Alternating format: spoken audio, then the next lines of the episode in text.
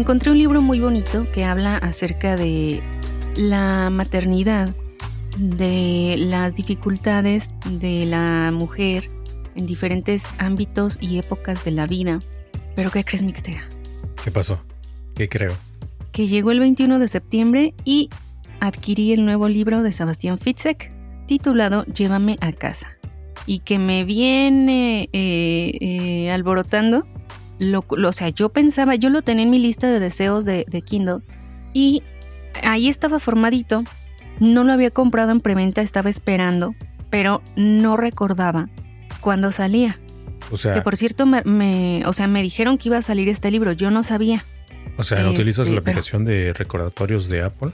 Ahí podrías haber hecho un recordatorio sobre cuándo sale el libro. Ahí te Ah. sale, el- te sale el- el- el- la notificación justo en la fecha, en la fecha de salida. No, fíjate que no. eh, estoy tratando de recordar cómo se llama la persona que me recomendó el libro, o sea, que me avisó que ya iba a salir un nuevo libro de Sebastián Fitzek, pero no puedo. A ver si más adelante logro traer el nombre. No lo, no lo saqué, no lo tengo a mano, pero es- una de nuestras escuchas ya de, tiempo, Mixon. Me da pena. Pero bueno, me avisa que va a salir este libro, yo lo dejo en lista de deseos. Y llega el 21 de septiembre, que es una cosa de, no sé cómo se llame la cosa esa, donde supuestamente dan libros gratuitos en español en Kindle. Ah, siempre me así, has mencionado esa no cosa, la verdad, yo no lo entiendo. No, yo tampoco lo entiendo. No. Creo que una vez te metiste y la verdad es que no, no salió nada, ¿no? No, salen libros muy extraños y en su mayoría en inglés, eh, pero te soy honesta, sí he bajado uno que otro, tanto en español como en Es que inglés. creo que es la mayoría de, todo- del- de los libros que promueve, que promueve Amazon, ¿no? De su plataforma de Kindle ilimitado o algo así, ¿no? Ah, eso sí no sé, porque yo no soy de los de los ilimitados, yo soy cliente normal. No, no, me refiero a su plataforma, no, no su plataforma, sino un servicio que tiene de Kindle ilimitado, que obviamente Ah, te lo no cobran, sé. ¿no? Creo que pagas una mensualidad y puedes leer los libros que quieras, tipo Netflix, pero no son libros así nuevos, no son estrenos, sino son libros ya de hace años y libros independientes y cosas así. Yo no lo entiendo, no he podido bajar eh, tantos libros, te digo, sobre todo vienen como, como libros de thriller, pero muy suave de los eh, cozy thriller. ¿A ti te gustan esos? Sí me gustan y he bajado algunos, pero son sagas y son sagas larguísimas. Entonces ya, por ejemplo, nada más te dicen, No, está pues gratuito allá el número 8. Y dices, ay, no, pues, o sea, déjame, déjame ver si me gusta primero el, el 1, ¿no? Para ver si le sigo y para entenderle bien. El caso es que yo estaba dando estas rolas y por no dejar pasé a darle una revisada a mi lista de deseos. Dije, en una de esas hay descuentos y yo no lo sé, en mi ingenuidad. Y voy a revisar a, mi- lista y eh, pues efectivamente no había ni un solo descuento. no tenía nada, todos estaban al mismo precio, pero pasa que voy viendo que el libro de Sebastián Fitzek se estrenaba o más bien salía en la venta aquí en México el 21 de septiembre. Yo, eh, yo estaba viéndolo el viernes, el viernes no, el 20, perdón, el 20 en la noche. Me emociono, hago la, la compra en preventa y eh, inmediatamente me llega el libro. Así es que al día siguiente, muy temprano, empiezo yo la lectura de este libro de Llévame a casa. Y estaba yo muy emocionada leyendo, pero me suele pasar eh, lo que en otras ocasiones ya he, incurrido en ese error de que los leo demasiado rápido, se me terminan muy pronto y me quedo con ganas de ¿y ahora qué? Quiero más, quiero leer otro libro de Sebastián, quiero eh, que se traduzcan más rápido, pero tristemente no es así, se tiene uno que esperar bastante. Y así es como eh, la planificación de la reseña de esta semana se aplazó. Traía, te digo, sí traía este libro que yo también ya te había comentado antes. Ah, eh, lo he estado recomendando a varias personas y que es un libro diferente, la temática es diferente. eh, dije, bueno, basta un poco de sangre, vamos a traer este, este otro libro, pero en cuanto termino el de Sebastián dije, no, tengo que llevar este libro a reseña. A mí no me lo recomendaste, Ani.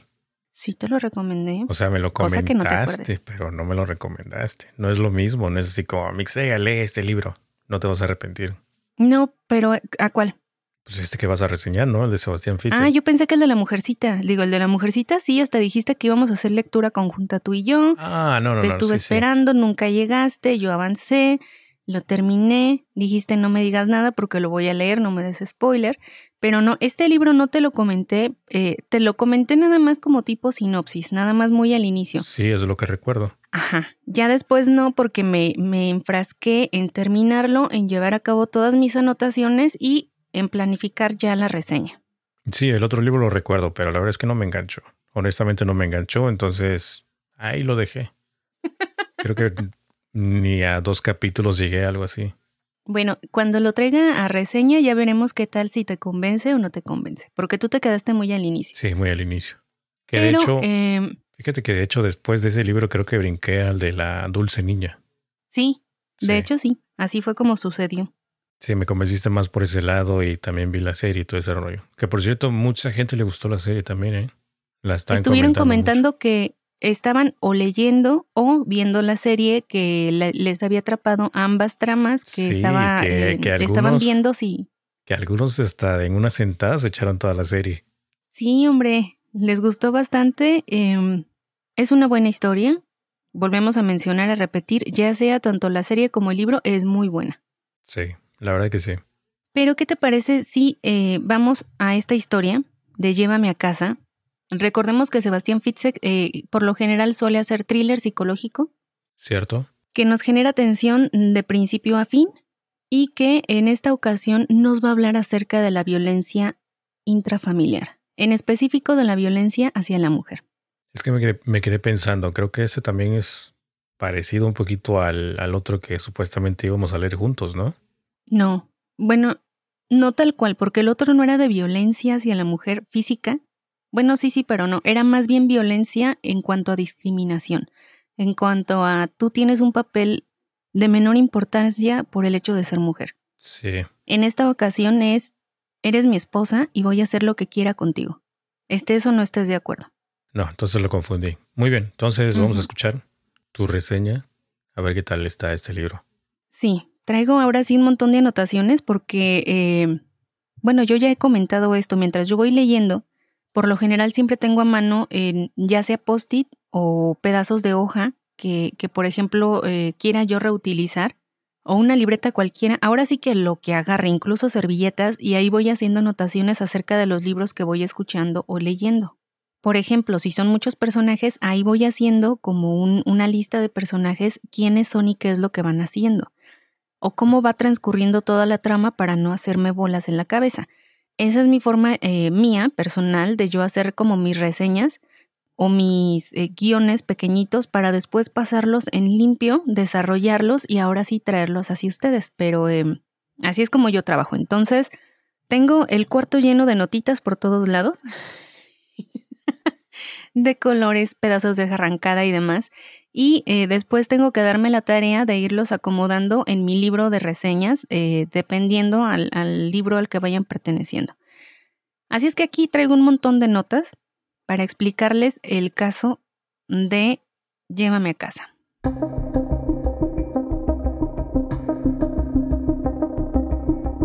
En primer lugar, déjame decirte, Mixtega, que la, la, la trama se va a desarrollar en Alemania y que vamos a tener que en esta ciudad hay un asesino serial. La prensa ya lo ha titulado como el asesino del calendario, porque este asesino mata a sus víctimas y después con su sangre escribe la fecha del día en que murieron. Hasta el momento lleva dos víctimas, está a punto de cumplirse un año de la muerte de la primera víctima y la policía no tiene ni idea de quién sea vamos a tener a una de nuestras protagonistas llamada Clara. Ella va eh, herida, va caminando a gran velocidad. El celular lo, lleva en la bolsa y no sé si te ha pasado que en ocasiones, aunque pareciera que uno trae el celular en, bloqueo o algo así, de alguna forma el condenado bicho se desbloquea y hace cosas. no sé si te ha pasado. A mí me ha pasado. Me ha pasado últimamente, ¿eh? que estoy eh, haciendo X cosa, como dices tú, y de repente se enciende la cámara. O anda, anda, este, creo que la última vez fue, creo que en WhatsApp. Me dije, pues, WhatsApp casi ni lo utilizo. Y estaba a punto de mandarle mensaje a una persona extraña. Y dije, ¿qué? Precisamente, a mí también me ha pasado sobre todo con la cámara, que de pronto lo veo y digo, ay, ¿por qué está? O la alarma. Cosas raras que suceden en los teléfonos y es precisamente lo que le sucede a Clara. Ella trae su celular bloqueado en el pantalón cuando de pronto escucha que alguien le está hablando y ella está así como que, ¿qué, qué es eso? ¿Por qué o qué? De alguna forma extraña, su celular eh, remarca, o sea, se va como las últimas llamadas y remarca un número de acompañantes femeninas. Es decir, hay un organismo, una organización de telefonistas que están al, como a la orden de diferentes personas, sobre todo mujeres, y que marcan a altas horas de la noche o en la noche para que vayan hablando con estos eh, telefonistas, con estos eh, em, hombres o mujeres, hasta que ellas llegan sanas y salvas a su casa.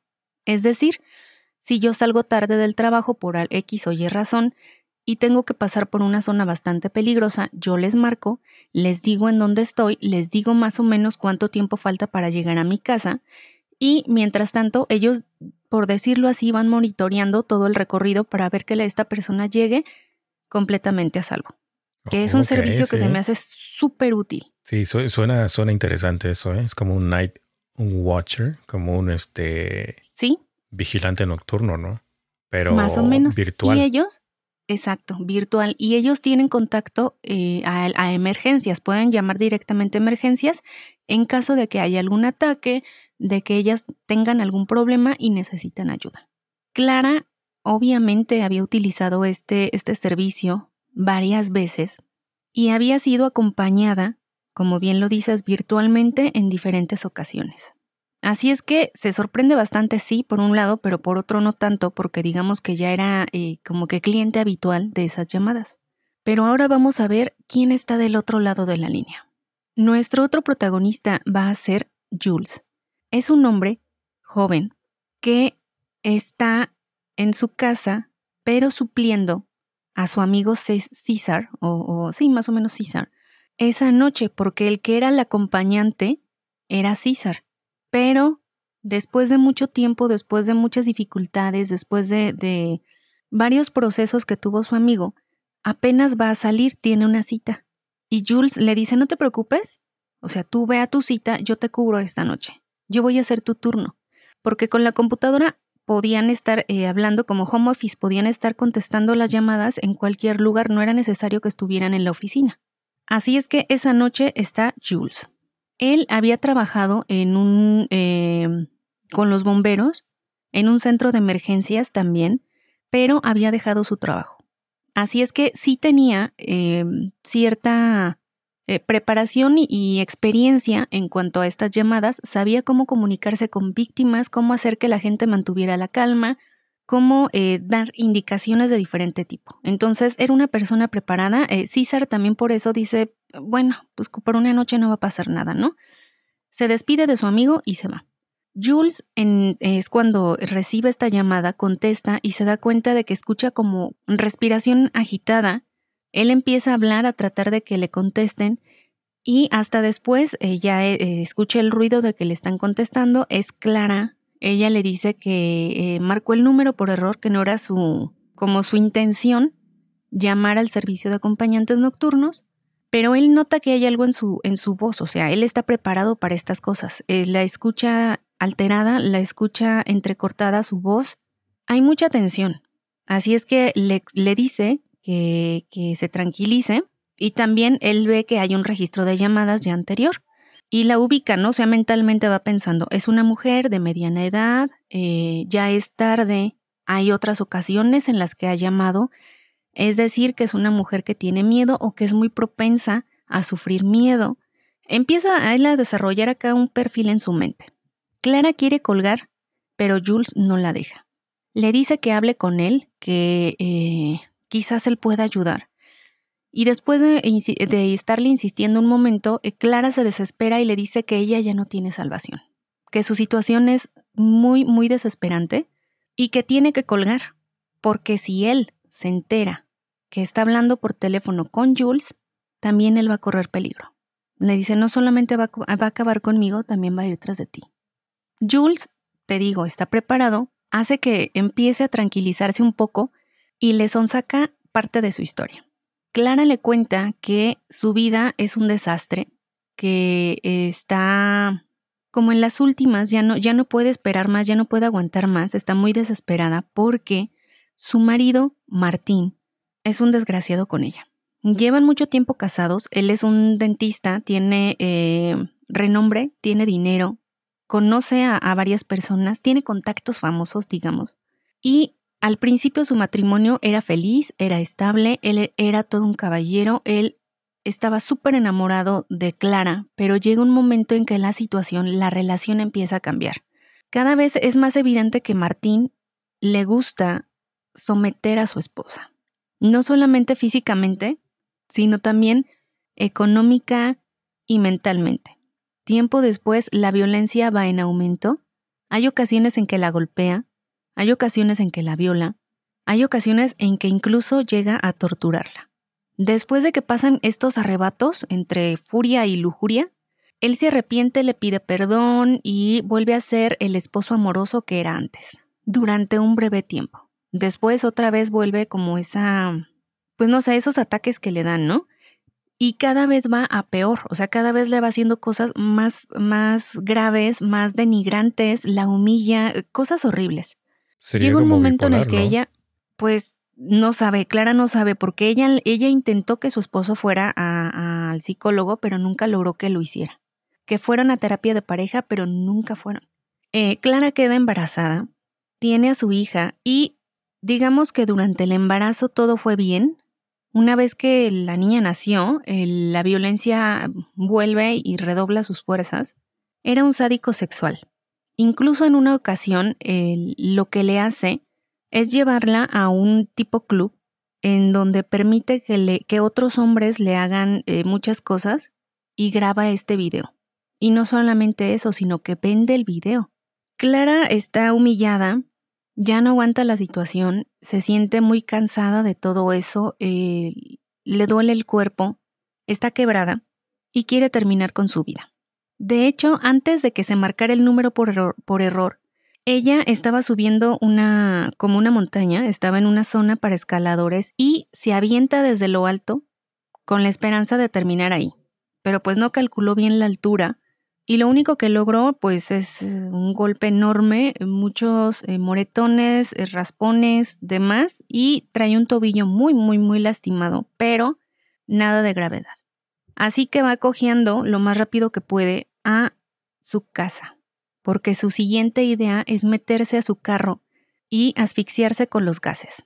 Pero Jules intuye todo esto, Jules sabe que, que, o sea, sabe lo que va a hacer, así que le pide que se detenga y que eh, como que si se detiene, si, si deja de hacer eso, el, el intentar suicidarse, él le va a, a dar una, eh, bueno, primero tienen que terminar de contar su historia, ¿no? Porque este, Clara está a punto de colgar, se mete a su carro, cierra todo, está a punto de colgar, ya se, se empieza, digamos, medio a marear, y Jules le dice al teléfono, no, por favor, no podría soportar que me suceda otra vez. Y ella se queda eh, así como sorprendida de qué me estás hablando. Y ahora le toca a Jules contar parte de su historia.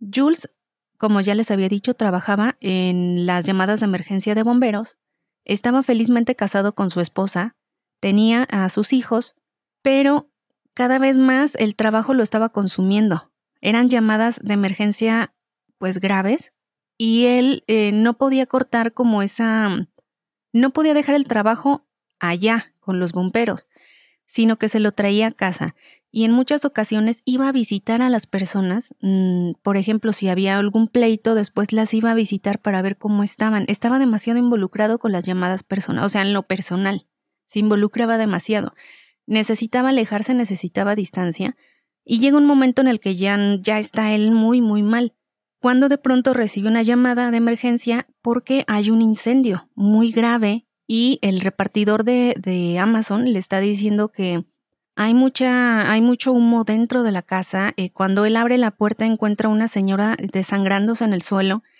y parece ser, o sea, las llamas están invadiendo todo, pero él puede escuchar que hay un niño encerrado en la habitación gritando y arañando la puerta todo lo que da. El, el, repartidor no puede meterse porque ya está la casa muy, muy eh, en llamas, muy peligroso, y porque la puerta está cerrada. Él no sabe en dónde están las llaves.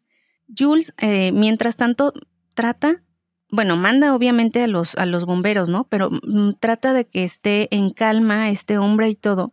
Y para no hacerte el cuento largo, resulta que la casa es la de Jules. La señora que se estaba desangrando era su esposa y el niño que estaba desesperado, encerrado en su cuarto, era su hijo pequeño. Su esposa se suicida, pero antes encierra a sus hijos en el cuarto para que no la vayan a ver desangrada afuera. Nunca se imaginó que su hijo, en un experimento en su cuarto, empieza a jugar con fósforos, prende uno y se desata el fuego.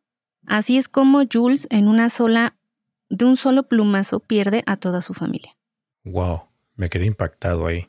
Sí, sí, sí, sí. Por eso después empieza a tener más problemas en el trabajo, decide dejarlo y ahora, después de tres meses y medio, era la primera vez y por cubrir a su amigo eh, César, era la primera vez que regresa a estas llamadas y le toca este caso en especial. Empiezan a intercambiar todavía más información y ahora le cuenta Clara que ella estuvo dentro, o sea, la otra parte de su, de su historia. Resulta que Clara estuvo en una clínica muy, eh, muy especial, de mucha categoría, y ella va para someterse a un experimento científico, con un doctor de mucho renombre, y casi casi que ella lo hizo para alejarse de Martín, de su esposo. Clara sabía que Martín no era malo con su hija, que no corría riesgo de dejar a su hija con él durante algunos días mientras ella se iba a, un, em, a una clínica para un experimento. Y el experimento consistía en que le iban a inyectar ciertos eh, fármacos y después le iban a poner unas gafas de mm, como de realidad virtual. Como que el objetivo era que las personas, o sea, experimentaran primera persona lo que es tener una enfermedad mental. Iban a tener alucinaciones, iban a tener diferentes cosas de acuerdo a la enfermedad que les fueran, digamos, como a que provocar. Una vez que ella está eh, ya inyectada con este fármaco, uno de los doctores se acerca y le dice que no se deje poner las gafas, que una vez que se ponga las gafas ya no iba a haber vuelta atrás, que todavía estaba a tiempo y se fuera de esa clínica. Ella no sabe qué hacer, está dudando entre irse o quedarse cuando de pronto ve que alguien cae de un edificio y es este doctor que la estaba eh, previniendo.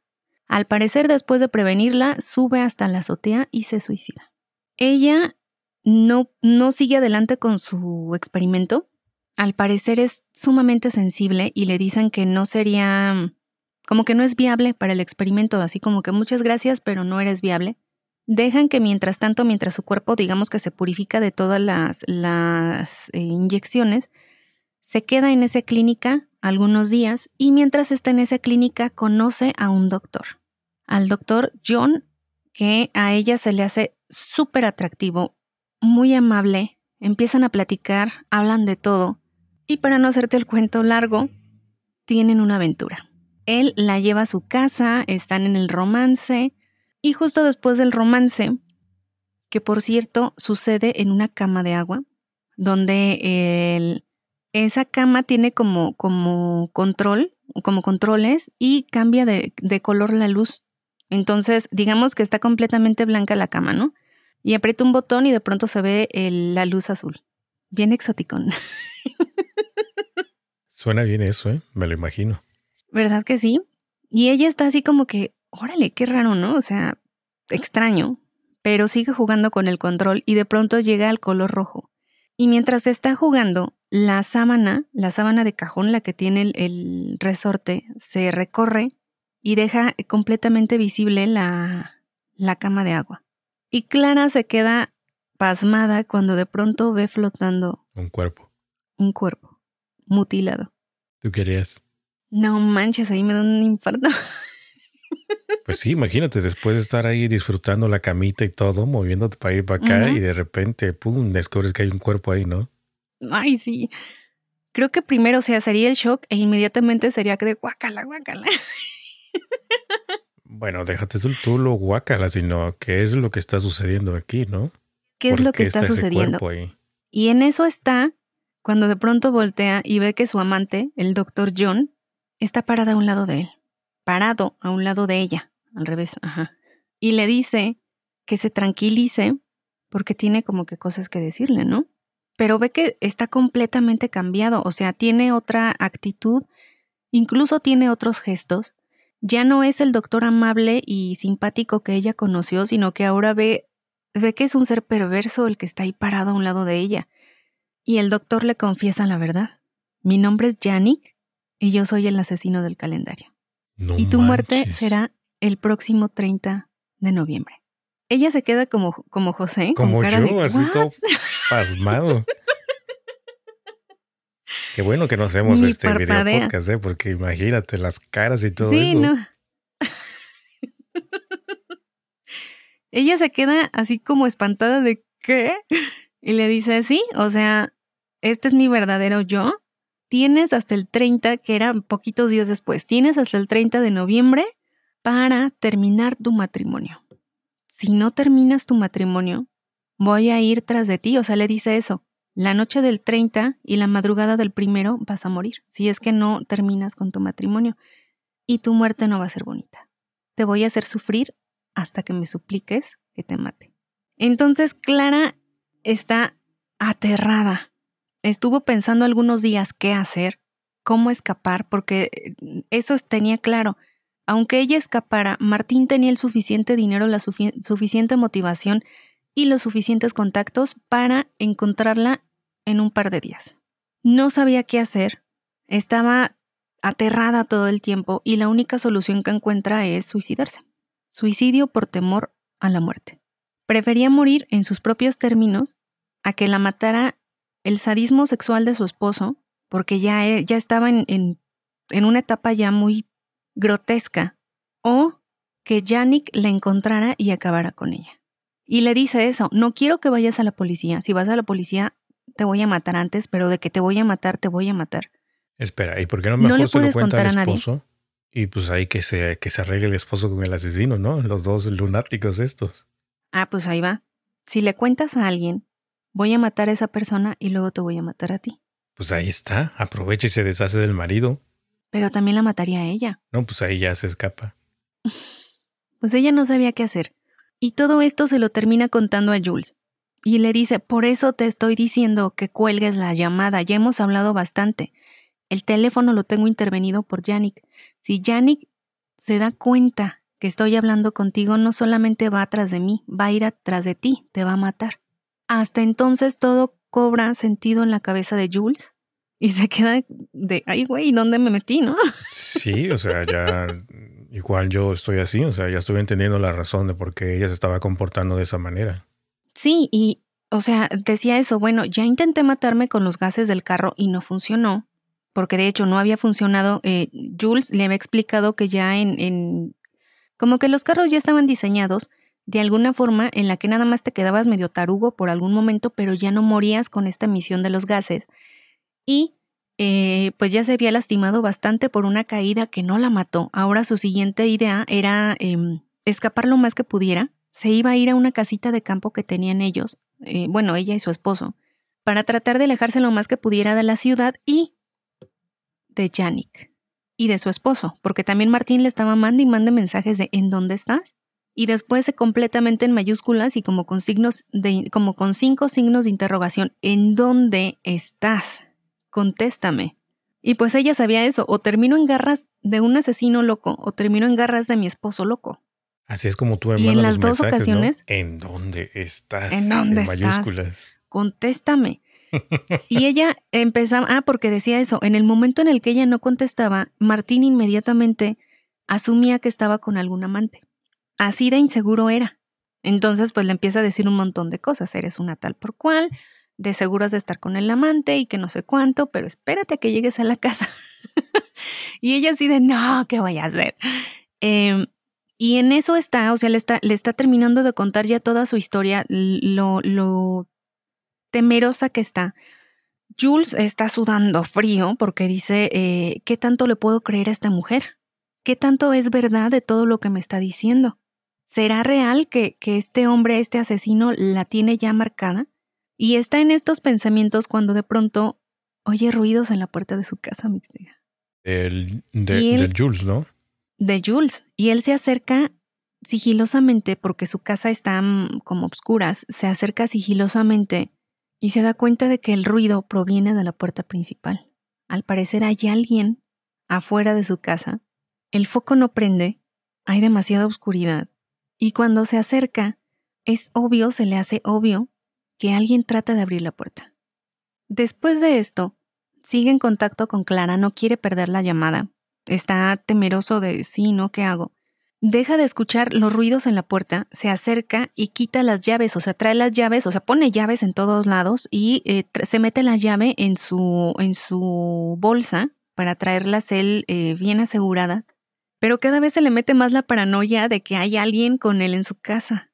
De pronto escucha, escucha que hay eh, un pequeño goteo en, en la llave del baño y dice es que no he ido al baño, no me he lavado las manos en cuánto tiempo, no puede ser que esté goteando. Cosas así le empiezan a pasar, o sea, está así como que, o quizás desde hace rato que entré la dejé goteando y no me había dado cuenta hasta ahora. Sí, ya está con Tengo que revisar la casa. Ya está con la paranoia encima, ¿no? Sí, pues tiene cuscús, imagínate, tú querías en esa situación, si de por sí cuando escuchas estás solo y sobre todo en la noche y escucha ruidos extraños en casa y está uno, ay, yo creo que este fue la madera la que crujió, Pero ¿no? que no él es experto en hacer llamadas, llamadas de emergencia y todo eso porque no marca. Es precisamente lo que hace. En primer lugar, marca a su papá. Le pide, porque no tiene una relación, digamos que muy buena con su papá, porque el papá era golpeador, golpeaba mucho a su mamá, por eso también se siente tan identificado con Clara. Era un borracho y digamos que martirizaba eh, eh, de diferentes formas a su mamá y también a ellos, tanto a su hermana como a él, durante mucho tiempo. Ahora ya de grande tenía una relación distante con el papá. El papá eh, había cambiado, había hecho lo posible por cambiar, pero había cosas que Jules no le permitía, no, le, no, no se permitía olvidar, no le perdonaba. Y cuando le marca por teléfono le empieza a explicar la situación a grandes rasgos, o sea, tiene, tiene, digamos, a Clara en espera y está hablando con el papá. O sea, en, el, en el, celular está acá con, con, su papá y en la computadora está Clara en espera.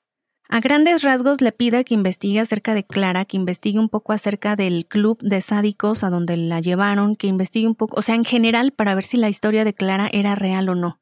Cuando cuelga con su papá, ahora sí se comunica emergencias porque él está así de todo friqueado, está todo, todo miedosillo y le dice que él trabajó para emergencias, le explica todo a la, a la operadora, le dice que él está consciente de que es como que muy poca cosa, pero que él siente que hay alguien adentro de su casa, que alguien logró meterse de alguna forma.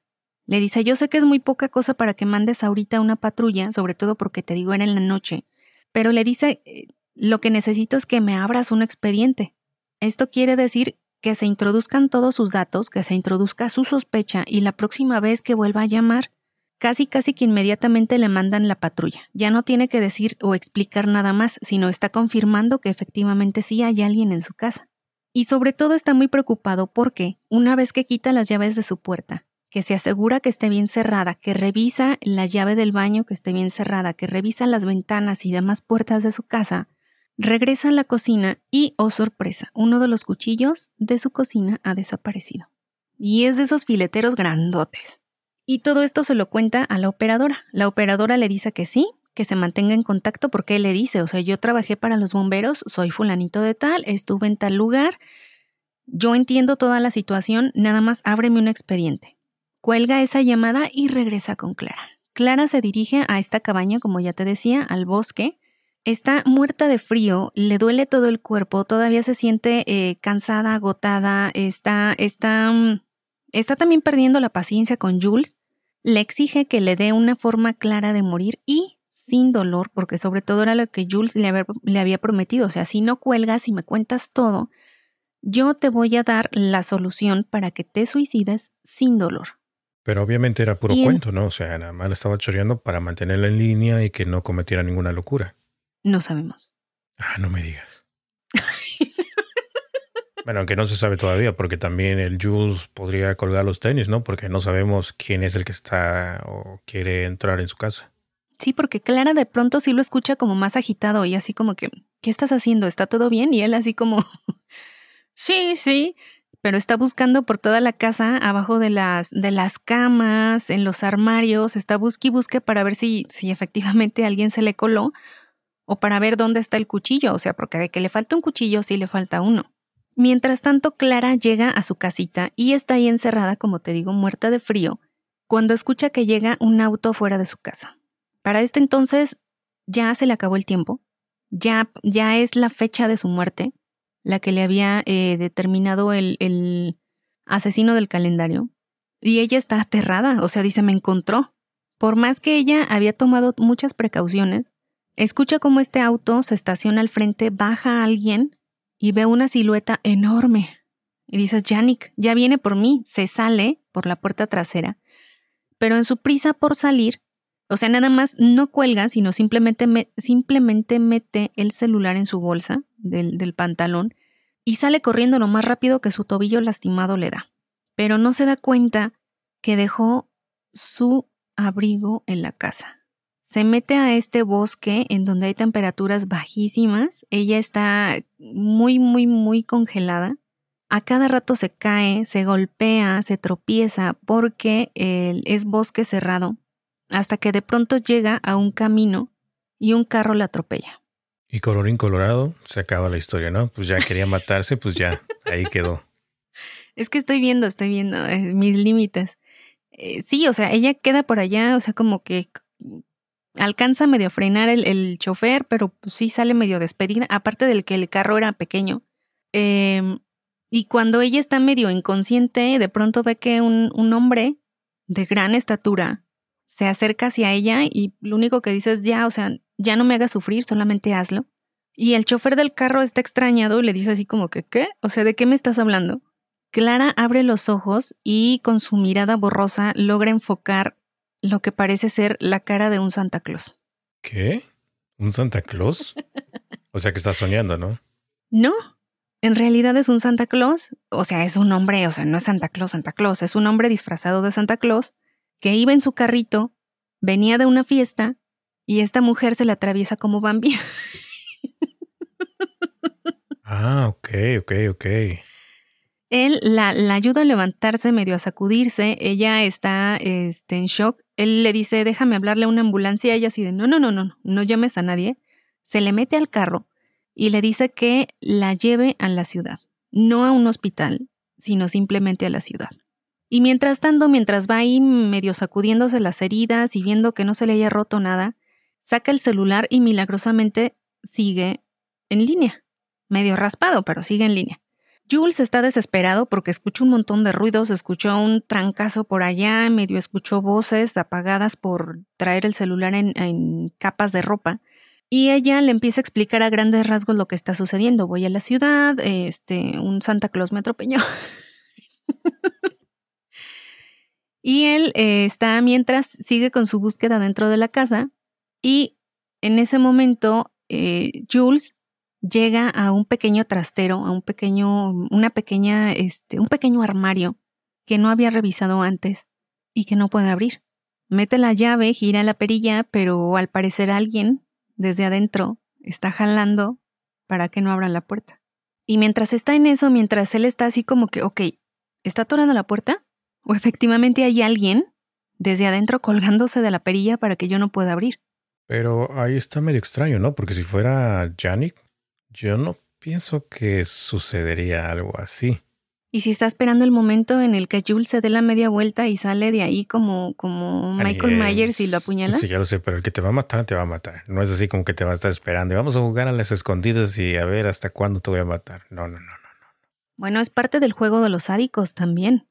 Sí, pero no sé, no, no se me hace tan creíble. Bueno, Jules no sabe, pero dice por si las moscas, este, voy a seguir eh, eh, buscando. O sea, esta puerta no la pude abrir por nada, voy a seguir buscando en otras partes de la casa. Yo ya hubiera salido corriendo de ella, ni yo no voy a estar. Adiós, Clara, ahí que te vaya bien, te doy la bendición y ahí nos vemos. Pero también cómo la va a abandonar, o sea, él estaba entrenado para no abandonar a esta clase de personas, para continuar y para ayudarles en lo más que pudiera porque él entendía la situación, sabía que podía estar en peligro, sí, pero también aquí hay un detalle. Cuando sucede toda la tragedia de su familia, él queda devastado y durante algún tiempo tuvo que estar tomando medicamentos. que todavía al día de hoy seguía consumiendo. Entonces él va, toma su medicamento del día, porque dice igual y nada más estoy yo alucinando y puede que no haya nadie que simplemente haya querido agarrar, eh, no sé, el cuchillo para partir un pedazo de queso y no sé dónde lo dejé. Pudiera ser. Va, toma su pastilla y se regresa a la cocina. Sí, o a lo mejor tomó de más y anda un poquito mareado. Pudiera ser, por eso te digo, es precisamente el thriller psicológico, o sea, qué es lo que de verdad está sucediendo. Y mientras tanto, del lado de Clara vamos a tener que le cuenta todo esto a Jules, le dice que van a la ciudad y Jules le dice, deberías de tener más cuidado. ¿Por qué este hombre, en plena madrugada y después de salir de una fiesta en la que él estuvo trabajando, sigue con todo el disfraz puesto? ¿Por qué no se ha quitado la barba, el pelo? ¿Por qué no muestra su cara? ¿Por qué? Le empieza a decir varias cosas, ¿no? O sea, no confíes totalmente en él. Y Clara empieza a sentir eh, Buen punto cositas en el, en Buen el cuello. Punto porque tampoco están así como en épocas de Halloween para que se disfracen, ¿no? No, y le dice que él estuvo en una fiesta que ya, ya iba para su casa, pero pues sí tiene un punto. O sea, ¿por qué no te quitas el disfraz? O sea, ¿por qué no te quitas tu, tu chaqueta de, de Papá Noel y te pones un abrigo más calientito? ¿Por qué estabas rondando en este bosque a altas horas de la noche? ¿Por qué no llamas a la policía o sea, ¿cómo, ¿por qué aceptas tan fácil la, la situación de decir, ah, pues te atropellé, pero no pasa nada, yo te llevo? Cierto. Y Clara sí se pone muy nerviosa. Abre la guantera. ¿Y qué crees que encuentra ahí? El cuchillo. Unas esposas y una pistola. Y ahí casi, casi que se le paraliza el corazón, porque se da cuenta de su situación. Está más vulnerable que nunca, muy congelada y casi, casi rozando a una persona desconocida que bien pudiera ser Yannick. O sea, la única sospecha sería Yannick, no sería su esposo, ¿no? No, porque pues la voz no corresponde con su Ah, esposo. Sí, lo, lo reconoce entonces. Pero ella, ella, ella. Que su esposo sigue mandándole mensajes. Sí, pero que no ella ya conocía a Yannick. O sea, ya lo había visto físicamente. Sí, pero precisamente porque el otro no se quita las cosas. Pudiera ser que esté ahí disfrazado. O sea, no, sí, ya lo sé, pero que no lo sí lo reconoce había por la visto. voz. sí lo había visto, pero la voz se puede fingir. Ah, cierto. Se puede fingir muy bien. Eh, yo creo que ahí dejamos la historia, dejamos a, a Clara con, con Papá Noel y dejamos a Jules. ¿En qué situación dejaremos a Jules? Eh, vamos a dejar a Jules con que después de que va a la cocina a tomarse un poquito de jugo, descubre que en su botella de jugo hay un montón de pastillas que alguien puso ahí y que se están este, deshaciendo. Él se queda como de, ah, chinga, pues yo no puse ahí nada, o sea, ¿por qué hay pastillas en mi agua? Deja la cocina, sale hacia el corredor y, oh sorpresa, la puerta del trastero que estaba cerrada a cal y canto está ahora abierta de par en par. A ver, una, una de dos. No puede estar el mismo personaje en dos sitios. Sí, ¿no? O sea, es buen punto. Sí, es bueno, es bueno. Si le están Es que sucediendo esto, cosas. esto debería de estar en video mixtega.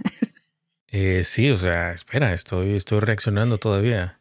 Acuérdate que mi Sí. CPU es en Windows, ¿qué, qué dijimos? ¿Qué, qué habías dicho? 97, que no 95. existe, ¿no? No, 90, bueno, 97. Sí, ente- entonces, este, ya ves, ya se me borró el cassette. ¿Qué te estaba diciendo?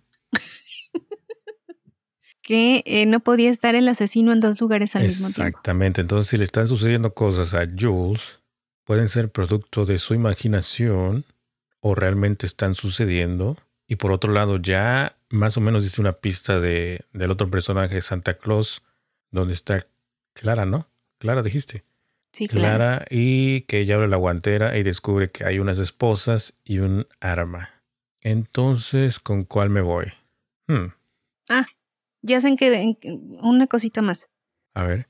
Y mientras él está buscando en su casa, mientras está todo impactado por ver la puerta del trastero completamente abierta, por preguntarse quién puso esas pastillas y por qué puso esas pastillas en su jugo, de pronto recibe la llamada de su padre, que se encuentra sumamente agitado y le dice que no confíe en Clara, porque al parecer ella no formaba parte de este experimento, o sea, no fue voluntariamente a la clínica, sino que era una paciente de la clínica. Le dice, repito, no confíes en Clara. Ahora sí, ahí dejo la historia. para que ustedes puedan resolver todo este caso. Ani, acabas de desbaratar mi castillo que estaba yo construyendo y ya ahorita ya, se vino abajo. Ahora ya estoy pensando que la Clara está trabajando con el Yannick en conjunto o que Yannick no existe y es su marido. No lo sé. Ya me dejaste enredado. Es una muy buena historia. Te la lees súper rápido. Em, aquí he de confesarles que sí, a mí me gustó mucho. Yo sí le di las cinco estrellas. Y también eh, comentarles que en un par de libros anteriores, el regalo, y no me acuerdo qué otro libro, de los, de los eh, que habían salido eh, últimamente de Fitzek, sí me habían gustado, pero no habían sido mi... no habían llegado a como me llegaban antes. Solo dos, solo dos libros. Em, y con este libro de nuevo, otra vez, me volvió a, me volvió a gustar como me gustaba antes, me volvió a, a, a el tiempo en completo en la lectura y estar haciendo todas estas teorías en mi cabeza para tratar de resolver el misterio. Obviamente no le atiné. Me trajo de un lado para otro. Eh, mis teorías no, no eran eh, acertadas.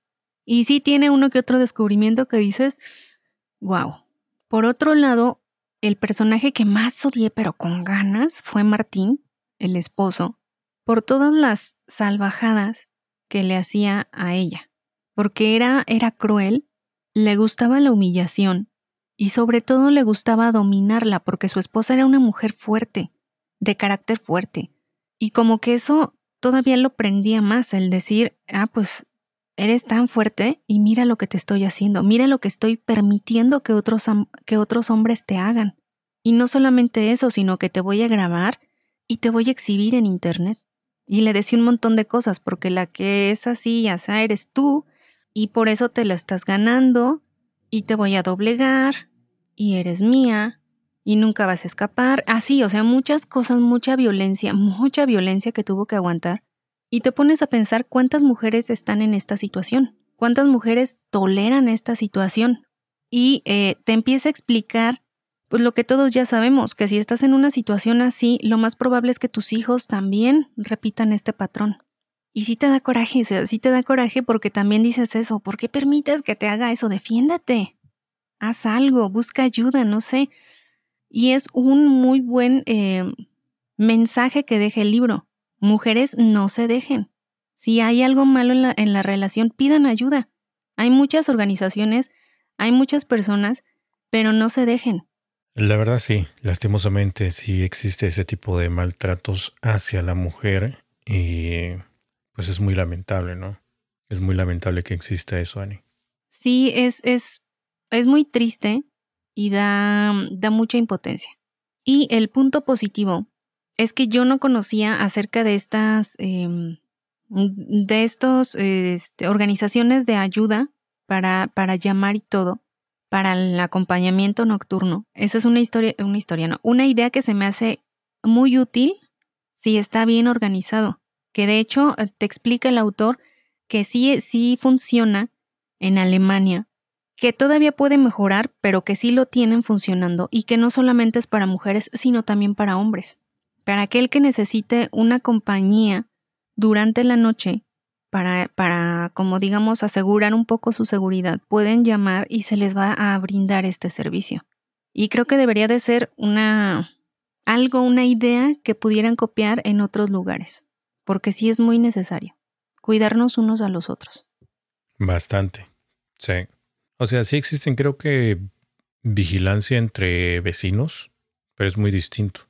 O sea, solamente sería como en la colonia nada más, donde creo que hay hasta eh, tipo chat, algo así, donde si escuchan algo raro o ven entre sus cámaras, ya ves que ahorita ya mucha gente tiene cámaras en las puertas, en la casa, afuera, entonces cualquier cosa extraña que noten lo reportan ahí entre los vecinos, pero solamente eso existe. Lo otro de las llamadas, creo que no, pero como dijiste, sí es una buena idea. Sería muy buena idea, es algo muy, muy útil, pero bueno, pues hasta aquí mi informe, Joaquín.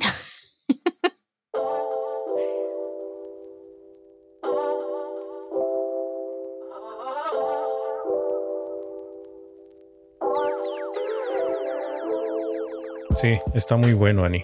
Muy bueno. Está muy bueno, muy, muy adictivo y eh, ya no digo más. Hasta ahí ustedes eh, descubran esta historia. ¿Este es el autor del libro El Loco? No. Ok. Este es el de terapia.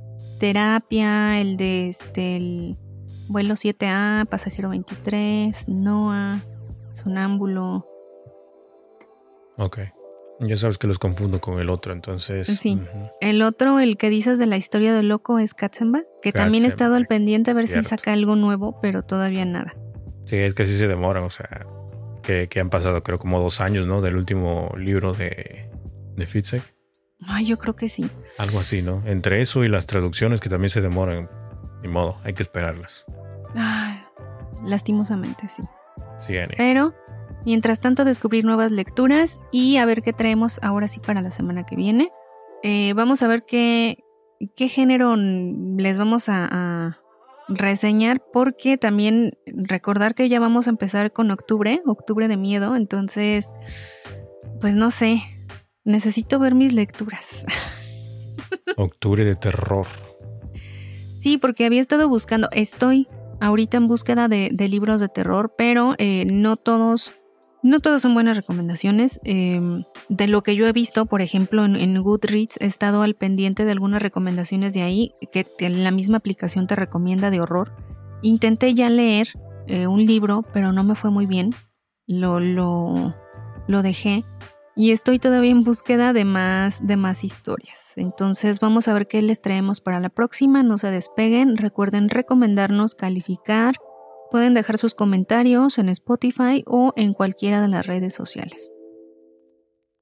Muy bien. Pues ahí está la, la tarea. Recomiéndenle historias de terror a Ani, libros de terror, para a ver cuál se selecciona en este mes de octubre. Que ya estamos a nada, a nada.